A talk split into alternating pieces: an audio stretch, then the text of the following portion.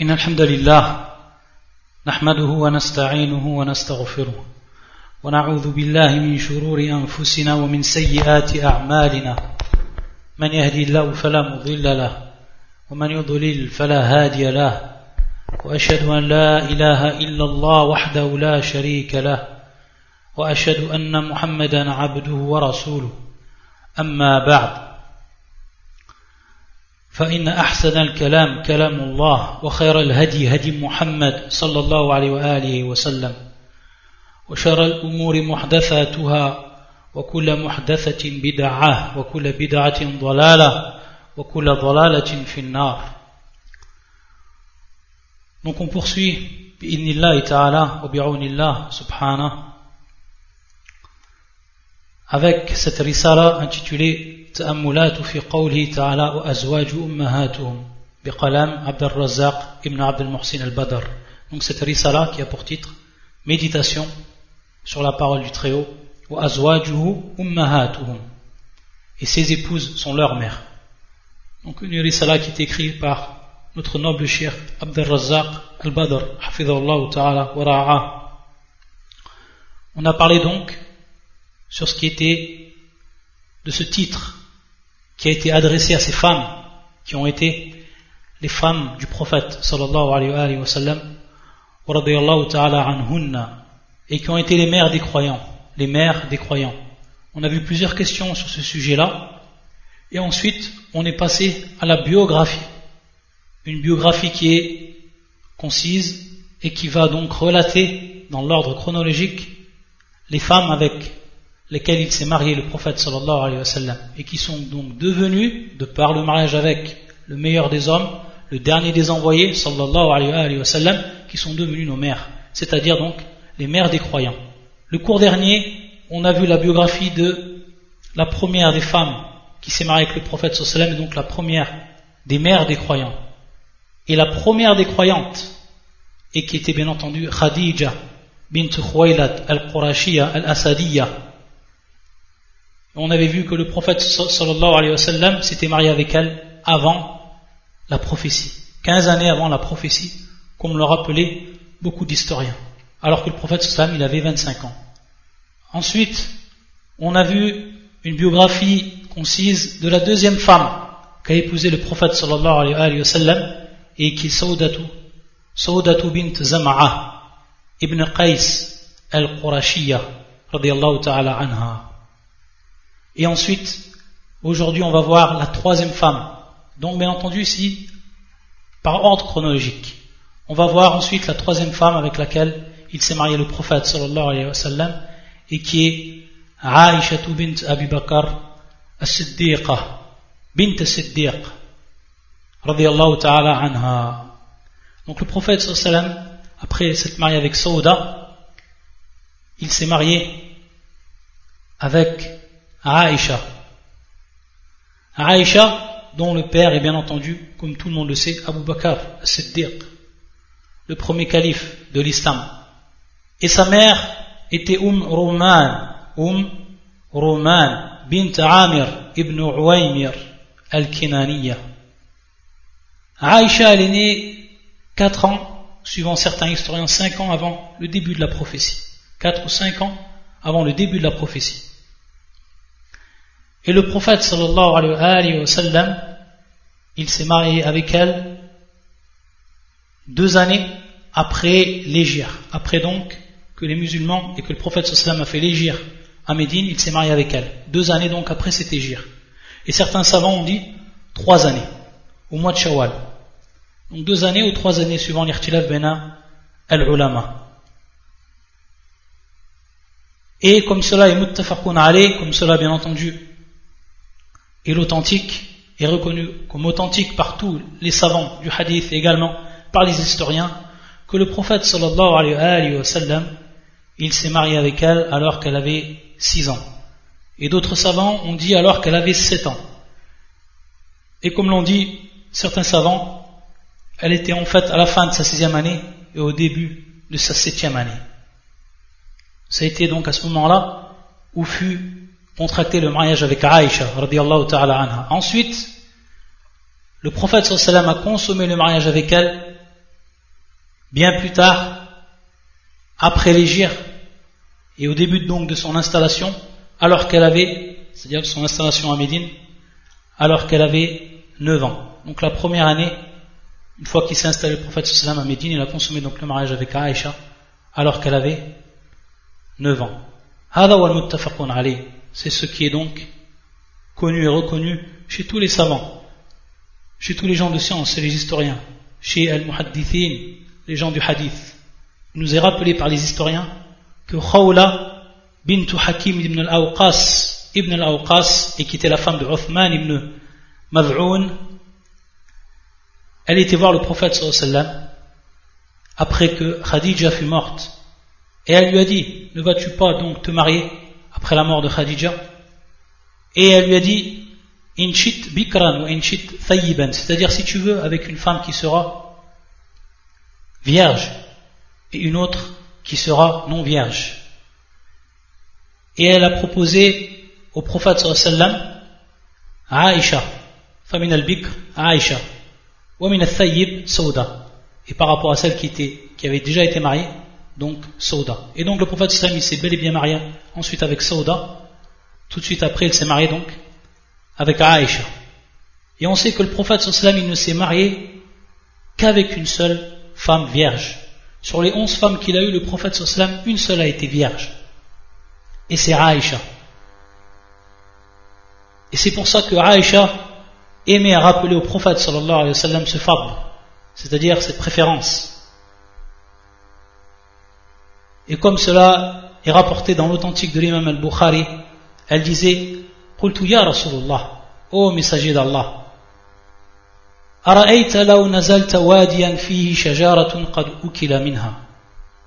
Vois-tu, si tu descends dans une plaine où il se trouve un arbre, un arbre qui a déjà été consommé, dont on a déjà mangé de ses feuilles,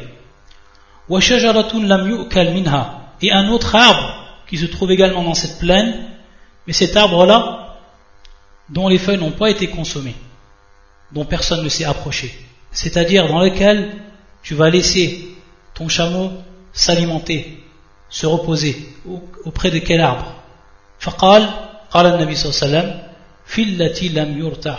C'est-à-dire auprès de celui dont on n'a pas mangé, dont on n'a pas consommé ses feuilles. Et bien entendu, elle voulait par là Aïcha qu'elle était la seule femme qui était vierge parmi toutes les femmes avec lesquelles il s'est marié, avec lesquelles il s'est marié le prophète sallallahu Et donc elle lui rappelait de part, donc, cette métaphore, elle lui rappelait ce fable, elle lui rappelait donc ce mérite qu'elle avait par rapport aux autres femmes.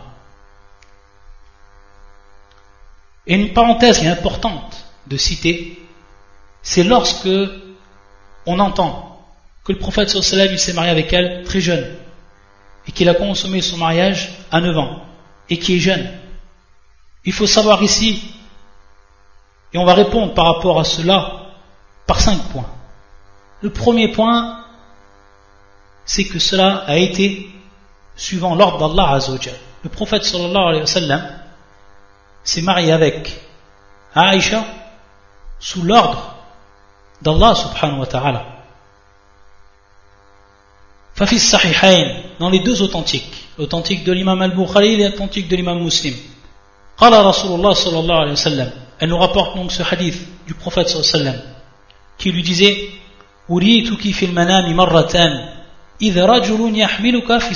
min harir. C'est-à-dire que Aïcha, on a montré au prophète sallallahu alayhi wa sallam deux fois durant ses rêves. Lorsqu'il est rêvé le prophète sallallahu alayhi wa sallam, il est arrivé deux fois à Aïcha. On lui a montré c'est-à-dire bien entendu ici l'ange. Lorsqu'un homme te portait dans une étoffe de soie. Dans une étoffe de soie. Ceci donc est ta femme. C'est-à-dire donc je relève ce voile qui te séparait de moi. Et donc je te voyais c'est-à-dire si cela vient de la part d'Allah Azzawajal, yumdi, c'est-à-dire donc cela sera comme Allah Azzawajal l'a décrété, comme Allah Azzawajal l'a destiné. La deuxième chose, comme on l'a cité, c'est que le prophète sallallahu alayhi wa sallam ne s'est marié qu'avec une seule femme vierge. C'était la seule avec laquelle le prophète sallallahu alayhi wa sallam s'est marié alors qu'elle était vierge. Toutes les autres femmes sont été des femmes qui ont déjà été mariées auparavant. Le troisième point également, c'est qu'il faut savoir que la plupart des filles de cette époque-là, ces filles qui vivaient à cette époque, et qui vivaient donc dans un environnement qui était bien précis ou bien spécial, c'est-à-dire dans la chaleur, dans la péninsule arabique. Et donc, cela avait une influence directe sur le corps des garçons et des filles également. C'est-à-dire que leur corps devenait fort, devenait résistant, alors qu'ils étaient déjà très très jeunes. C'est-à-dire que la fille, à peine elle avait 8 ans, 9 ans, 10 ans, qu'elle était déjà et qu'elle avait déjà la capacité de se marier et d'avoir donc des rapports, tant son corps était résistant, de par donc l'environnement d'où elle est née et dans lequel elle s'est développée. Également la nourriture, c'est-à-dire que leur nourriture qu'ils prenaient à cette époque-là, c'était des choses qui étaient naturelles et des choses qui renforçaient le, corps, comme le lait frais, comme la viande, comme les dattes, etc. Pas comme aujourd'hui, on élève nos, enfants avec les chips, avec le coca, avec le chocolat, etc.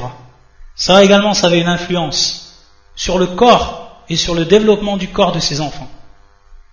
Également, le quatrième point, c'est que c'est un acquis naturel dans la société. C'est-à-dire qu'à cette époque-là, c'était quelque chose qui est tout à fait naturel de se marier à très bas âge. Et c'est pour ça, à titre d'exemple, on voit que Amr ibn al-As, il s'est marié, comme cela a été rapporté par les savants, il s'est marié alors, qu'il avait à peine 11 ans. Et que sa femme de même, elle avait 10 ans. Et qu'ils ont eu un enfant. Qu'ils ont eu donc un enfant à cet âge-là. C'est pour ça que Abdullah ibn Amr ibn al-As, il y avait une différence, il y avait une différence entre lui et son père d'une dizaine d'années, pas plus. C'est ce qui séparait Abdullah de son père Amr. Donc c'était quelque chose qui était connu. Et également, et ça c'est un point qui est très important pour ce qui est de Aïcha, c'est que lorsque on sait que Allah l'a choisi pour le prophète sallallahu alayhi wa sallam, et on va voir donc que ce choix, car c'est un choix, et c'est un ikhtiyar d'Allah subhanahu wa ta'ala, on va voir donc que Aïcha, elle va avoir une responsabilité, elle va avoir une tâche qu'elle va compléter de la meilleure des façons. C'est une femme qui va devenir la plus savante des femmes. Et dont même les sahaba, même les jurisconsultes parmi les sahaba, après la mort du prophète sallam, ils vont revenir à elle. Et ici, il va nous citer Ibn Hajar Asqalani, fi kitab al-Isaba, il nous rapporte certaines paroles, donc des salafs. Il nous dit وقال أبو الضحى عن مسروق رأيت مشيخة أصحاب رسول الله صلى الله عليه وسلم والأكابر يسألونها عن الفرائض c'est-à-dire Masruq il nous rappelle ici qu'il voyait parmi les grands ceux qui étaient considérés donc comme les grands de par leur science parmi les prophètes ou parmi les compagnons du prophète sallallahu alayhi wa sallam il venait demander à Aïcha la science il venait donc leur demander pour ce qui était de al-fara'id, ilm al-fara'id, qui est bien entendu tout ce qui est en relation avec l'héritage. وقال عطاء ابن أبي رباح également عطاء il nous rappelle cette parole كانت عائشة أفقى الناس أفقى الناس وأعلم الناس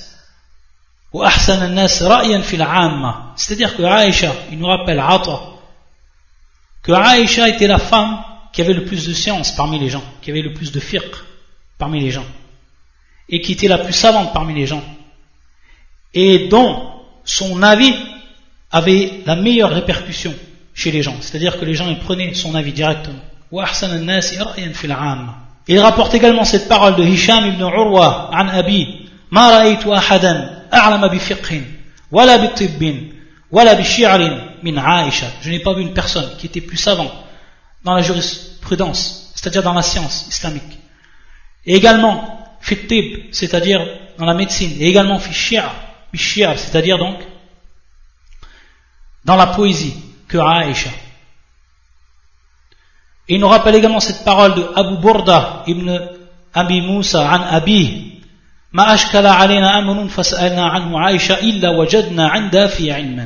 c'est-à-dire qu'on n'a pas trouvé ou qu'on n'a pas eu un problème sur une question, une ambiguïté par rapport à une question dans la religion, sans que l'on vienne auprès de Aïcha qu'on lui demande.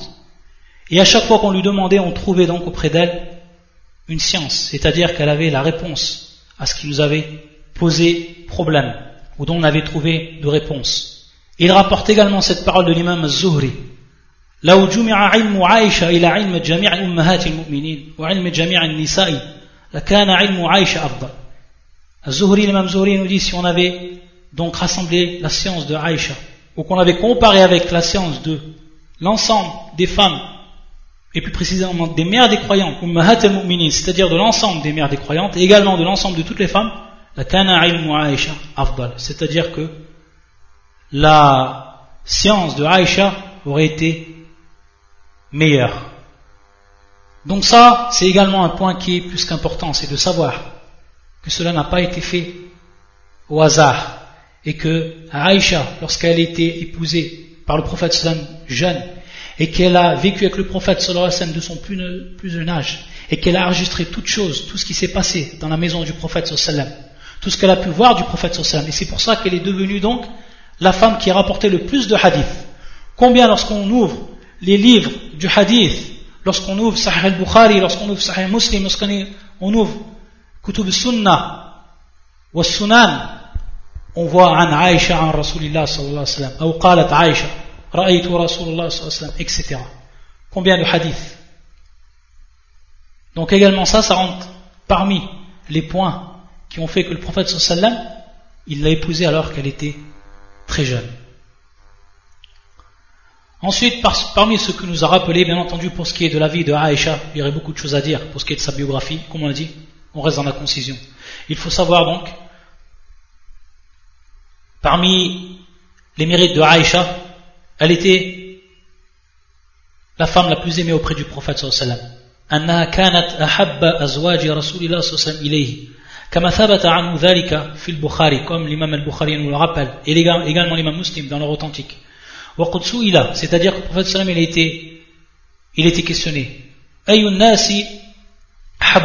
C'est-à-dire, quelle est la personne qui est le plus aimée auprès de toi? Aisha. Il a répondu le prophète sallam directement à Aisha, c'est-à-dire Aisha.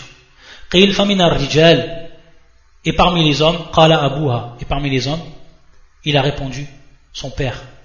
Également parmi ce que nous a rappelé le shir, ses mérites.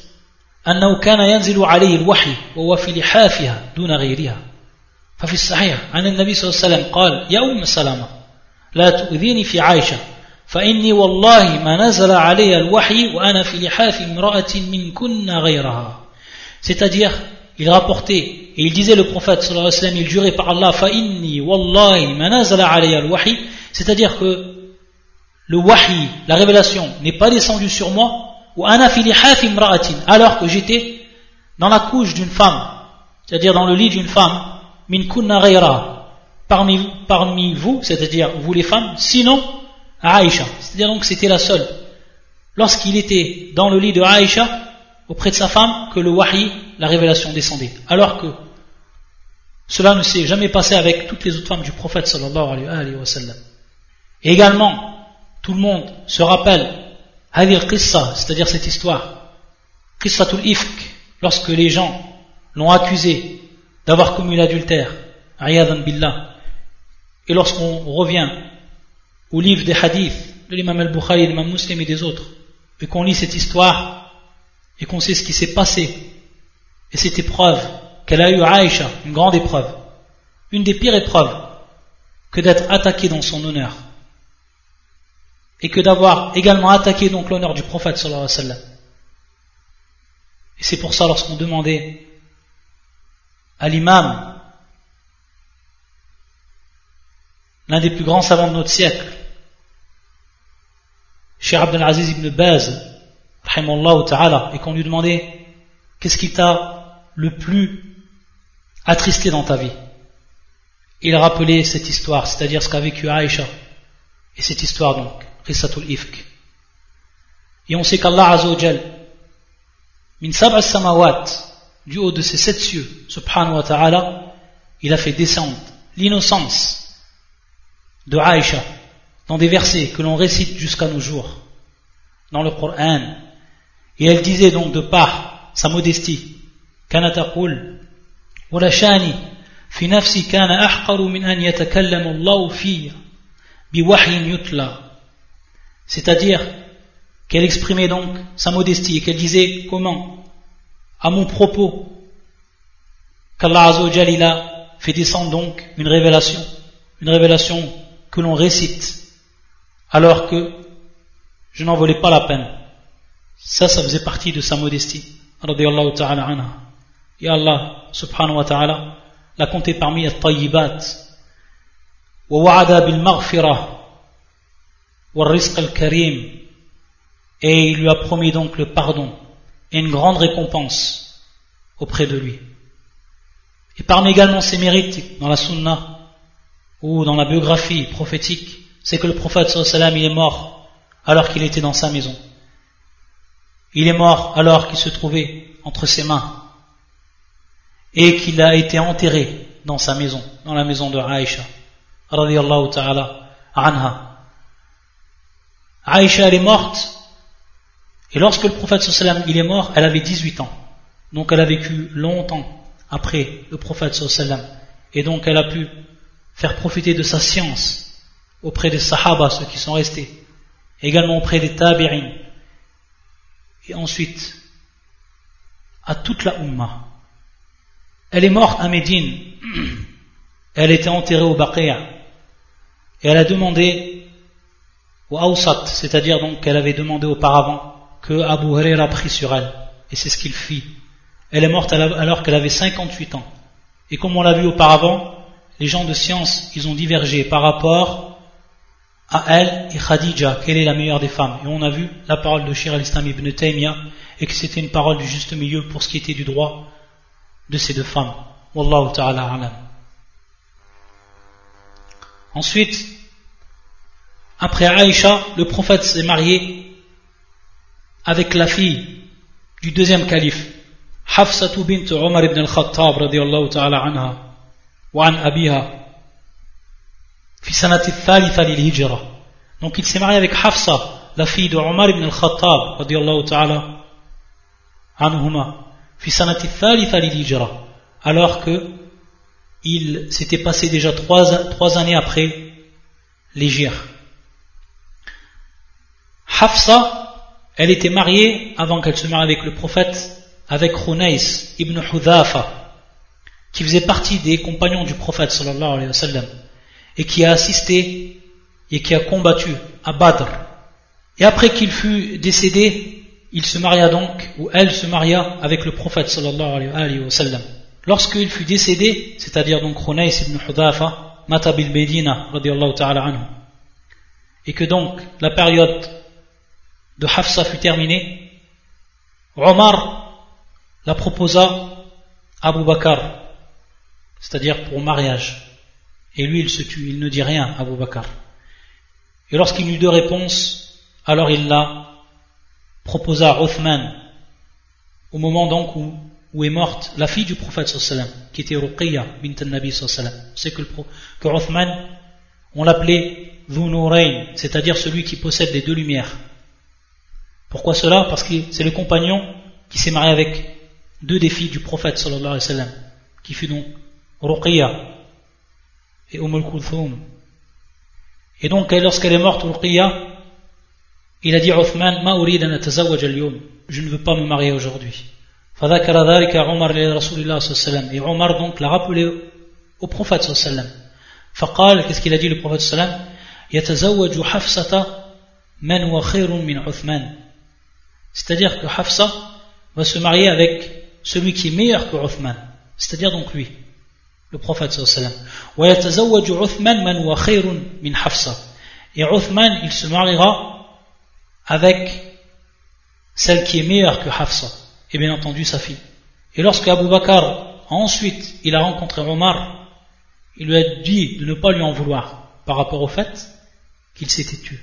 Lorsque Omar lui avait proposé sa fille, Et il dit فإن رسول الله صلى الله عليه وسلم صلى الله عليه وآله وسلم ذكر حفصة فلم أكن أفشي سر رسول الله صلى الله عليه وسلم ولو ترك لتزوجتها c'est-à-dire qu'il lui a rappelé que le prophète sallam l'avait l'avait déjà cité c'est-à-dire pour se marier auprès de Abu Bakr et que c'était donc comme un secret et que c'est pour ça qu'il s'est tué qu'il n'a rien dit lorsqu'il a voulu Omar l'a marié à Abu Bakr il s'est tué il n'a rien dit donc afin de préserver le secret qu'il connaissait du prophète sallam et il a dit et s'il l'avait délaissé c'est-à-dire que si, le prophète sallam ne serait pas marié avec elle alors je me serais marié avec elle et ce qu'on rappelle également les historiens c'est que Hafsa, le prophète sallam l'a divorcée durant son vivant, mais qu'ensuite Allah Azzawajal lui a ordonné de la reprendre.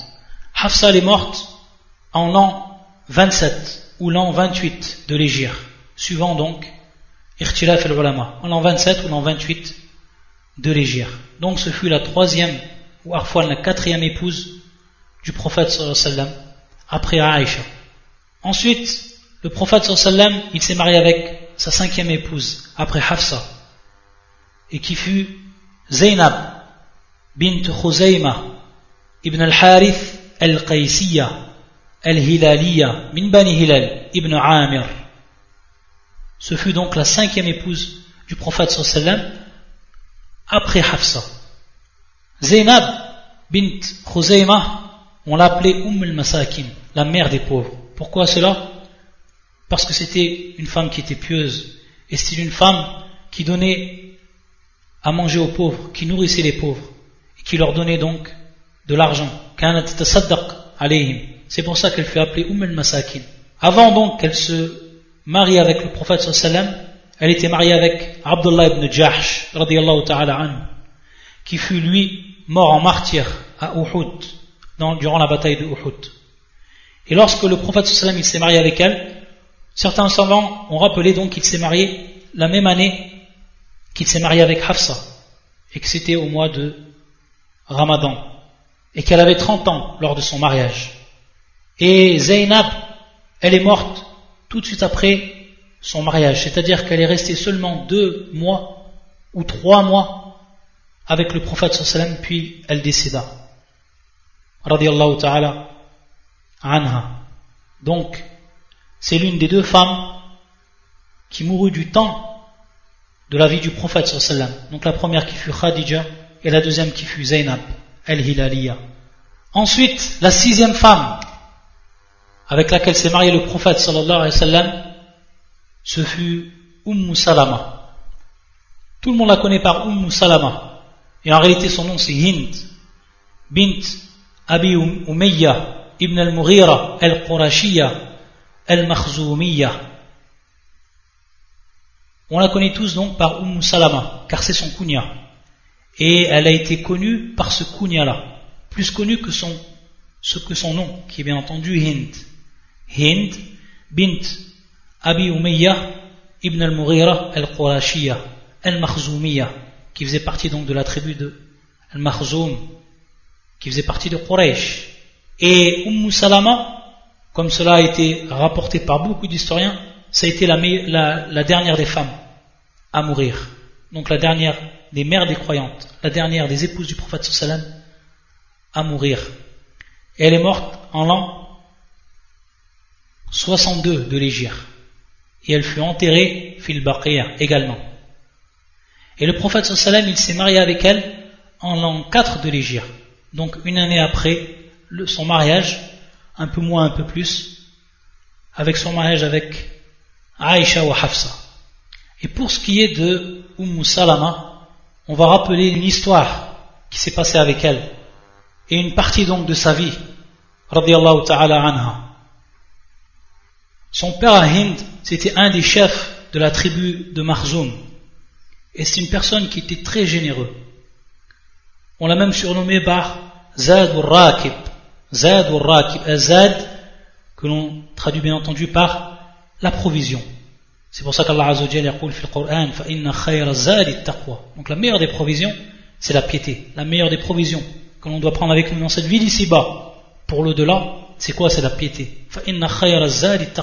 On l'appelait Zad ou Rakib. Rakib, c'est celui donc qui, qui monte son cheval ou sa monture, etc., pour voyager.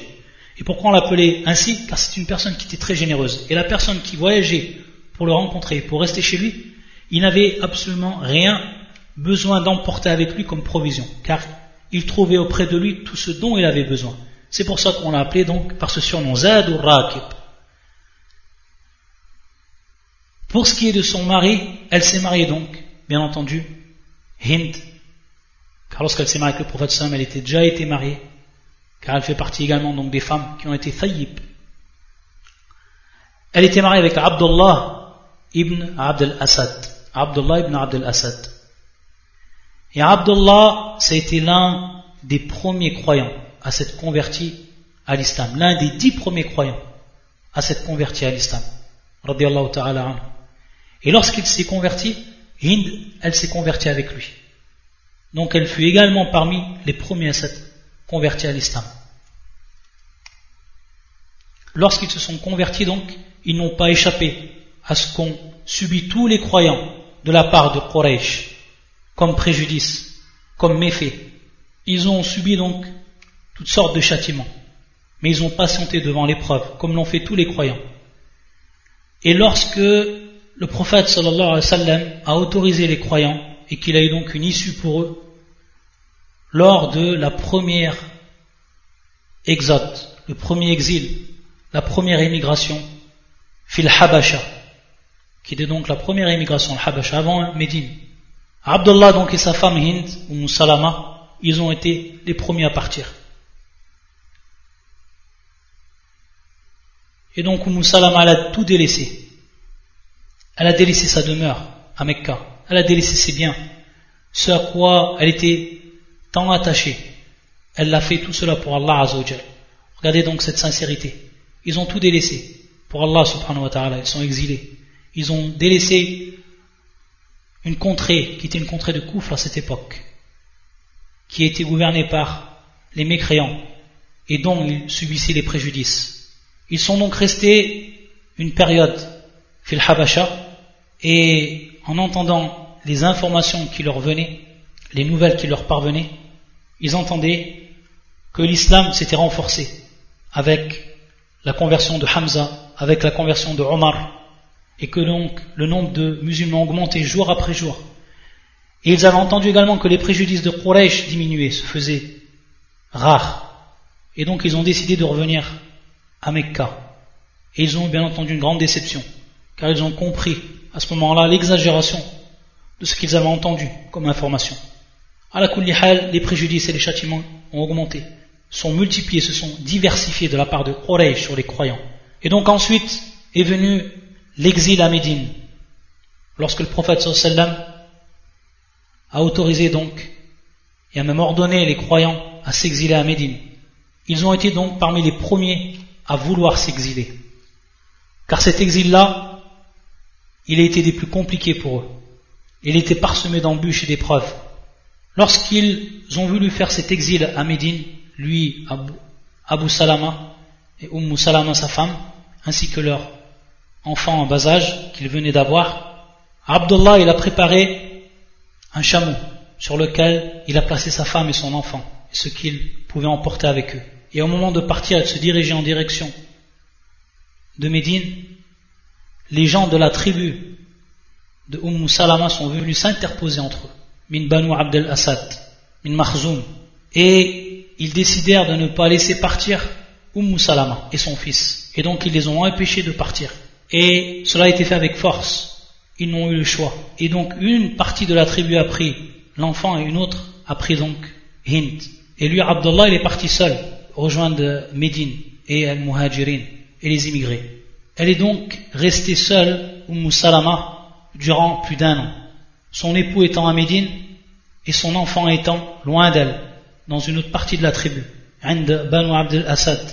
Elle est restée durant un an comme cela. Regardez l'épreuve que c'est. Parmi el kuffar et étant privé de ce qu'elle a de plus cher à ses yeux. Et Allah a voulu simplifier cette épreuve-là.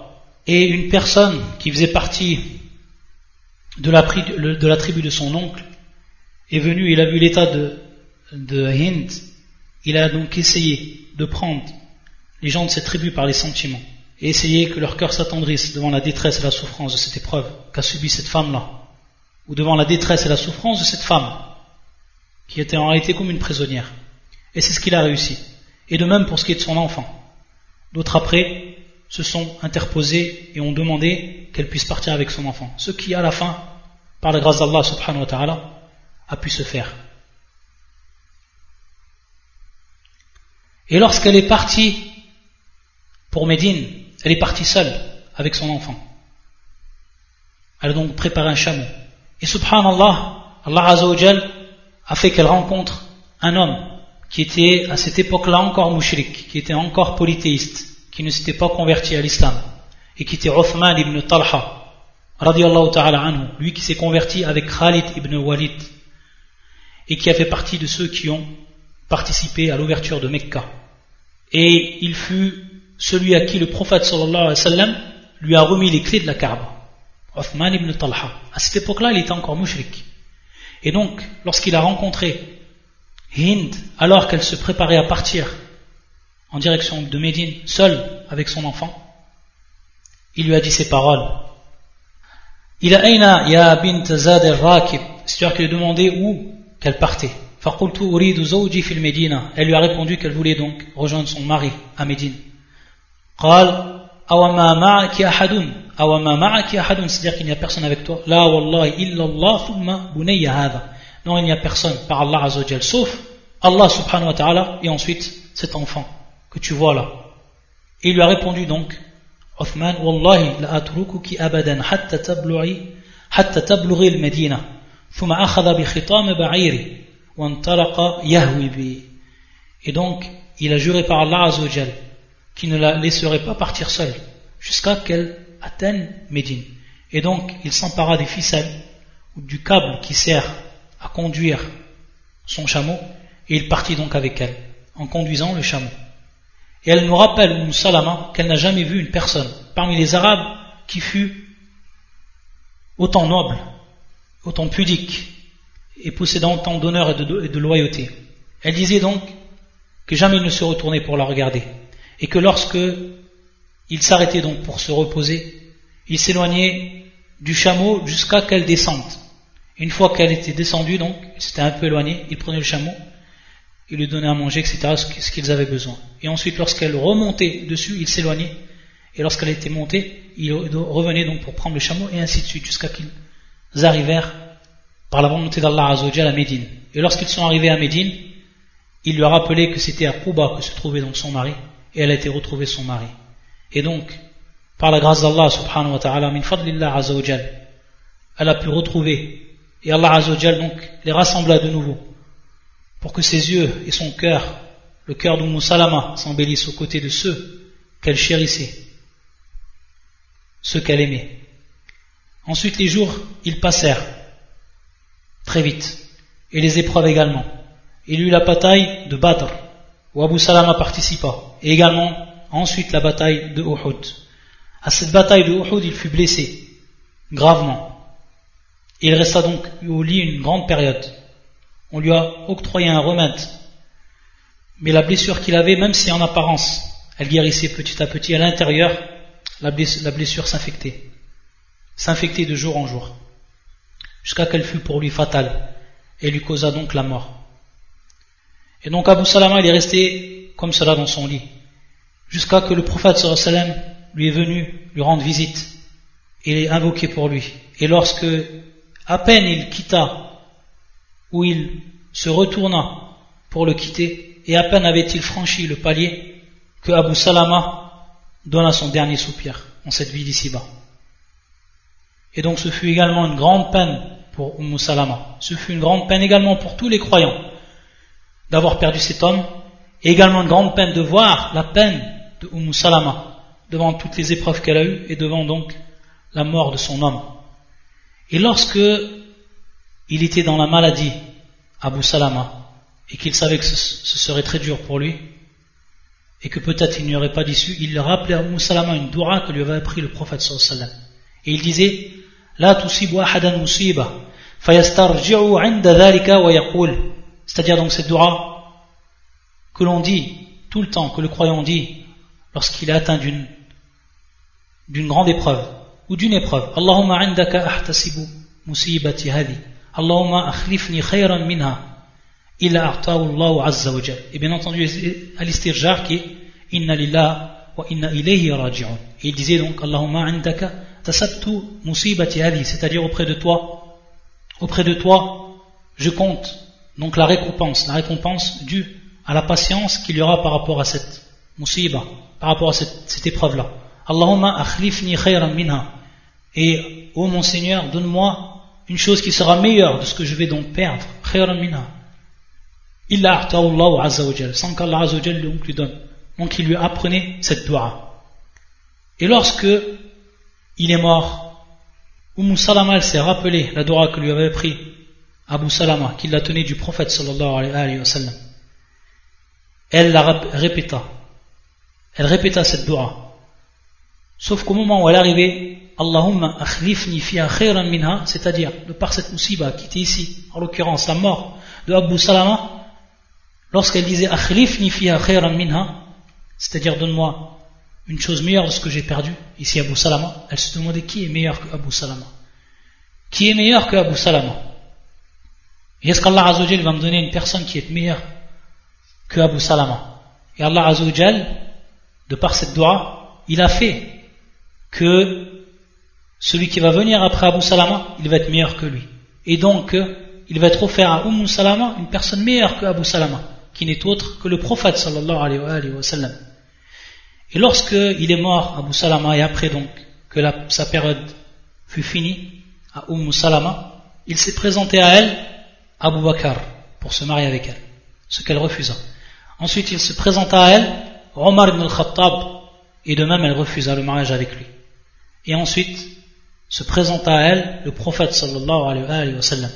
Et au moment où il s'est présenté à elle, elle a dit ces paroles-là. Ya Rasulallah, inna fiya khilalan thalatha. Khilalan, c'est-à-dire sifatim. C'est-à-dire il y a chez moi trois caractéristiques. Et en l'occurrence ici qui vont être des caractéristiques qui ne sont pas bonnes. فأنا امرأة شديدة الغيرة فأخاف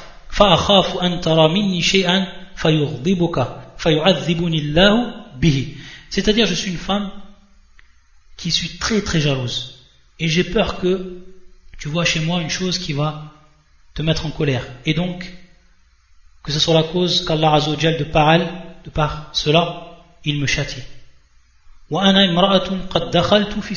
C'est-à-dire je suis une femme qui est devenue vieille et je suis une femme donc qui a des enfants. Une mère qui a des enfants. Il lui a répondu le prophète sallallahu alayhi wa sallam أما ما ذكرت من غيرتك فإني أدعو الله عز وجل أن يذهبها عنك Par rapport à ce que tu m'as rappelé, pour ce qui est de ta jalousie, alors je demande à Allah Azza wa qu'il la fasse disparaître de toi, cette ghayra, cette jalousie, ou cette jalousie exagéré. وأما ما ذكرت من السن فقد أصابني مثل الذي مثل الذي أصابك c'est-à-dire par rapport à ce que tu m'as rappelé pour ce qui est de la vieillesse alors la même chose m'est arrivée c'est-à-dire que le prophète sallam est devenu également vieux c'est-à-dire d'un âge avancé وأما ما ذكرت من العيال فإنما عيالك عيالي par rapport à ce que tu ensuite m'as rappelé par rapport à tes enfants, alors, alors tes enfants, ce sont mes enfants.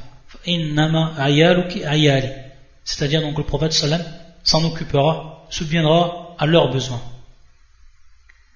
Et donc Umm Salama, elle se marie avec le prophète sallam. Wallah azawajal istajaba du'a'aha, c'est qu'Allah azawajal a répondu donc à son invocation. Il lui a donné donc ce qui était meilleur, celui qui était meilleur que Abu Salama, le meilleur des hommes. Sallallahu alayhi wa. Et de par cela, elle est devenue la mère des croyantes.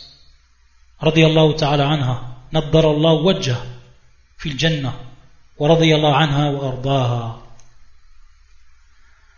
On se suffit donc à ce qui a été dit pour aujourd'hui et on continuera donc, inshallah ta'ala, le cours vendredi, prochain. Donc on finira pour ce qui est de la biographie des épouses du prophète sallam, des mères des croyantes, également on citera certains points, comme on l'a dit, par rapport aux droits que l'on doit avoir de façon générale à elle, et ensuite on rappellera également euh, les sectes qui ont dévié ou qui ont pris une position déviante pour ce qui est du droit des mères des croyantes. Bi'idnillahi ta'ala bihamdika.